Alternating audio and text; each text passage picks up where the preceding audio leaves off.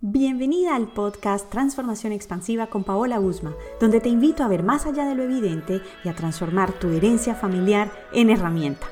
A partir de este momento, ábrete a ver más allá de lo evidente, a inspirarte, a cuestionar las ideas y creencias familiares y, por supuesto, a la toma de conciencia. ¿Te ha pasado que repites alguna historia familiar? Bueno, quizás son varias. ¿Por qué lo haces una y otra vez pareciera que no aprendes nada en las mismas situaciones? Aun cuando el panorama se muestra desalentador, hoy quiero recordarte que sí es posible dejar de repetir. Sí es posible, requiere de valentía, mucho amor propio, accionar conscientemente y transformar en tu interior. Y para que entiendas cómo llegamos a esta conclusión, hoy te hablo de lealtades familiares y aprovecharé para responder la pregunta de una consultante. ¿Podemos salir de la repetición familiar? ¿Qué es una lealtad familiar? Es ser leal o fiel a la familia. Es decir, que eres fiel a aquello que es dicho, decidido, opinado o hecho en tu familia. Por eso me has escuchado decir que heredamos mucho más que los rasgos físicos. Trata de buscar alguna situación donde opines o actúes como en tu familia. La lealtad familiar pasa por lo que consumes, tus gustos, tu forma de ver la vida y mucho más. Ahora, no es que todo lo que creas sea una lealtad familiar, no, es que des fuerza a esos dictámenes familiares por encima de lo que quieres, es tomar las voces familiares como ley de vida, sin permitirte explorar la que a ti te va. Te lo explico con un ejemplo. En una familia todos son médicos y de repente algún miembro decide no serlo. Si para esta persona la presión familiar es más importante que su deseo de hacer lo que quiere, es una lealtad familiar. Y entonces, ¿por qué repetimos? La lealtad familiar surge porque existe una fuerza poderosa a la que todos tememos, y es la exclusión. Hay un precio importante a pagar cuando no eres leal a la familia, ser excluida, dejar de pertenecer.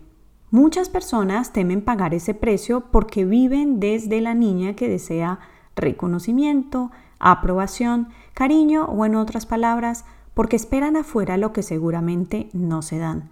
Entonces, esto es un amor ciego e infantil, que en resumen es sufrimiento, es un martirio, es renunciar a los deseos más íntimos y por supuesto privarse a sí mismo y de sí mismo.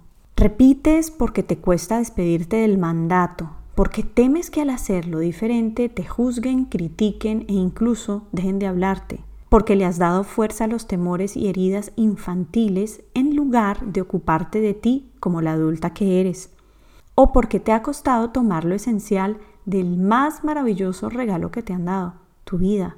Repites porque sientes que al no ser leal dejarás de tener familia, y eso, mi querida, es un amor infantil, ciego y que al final te quita fuerza vital.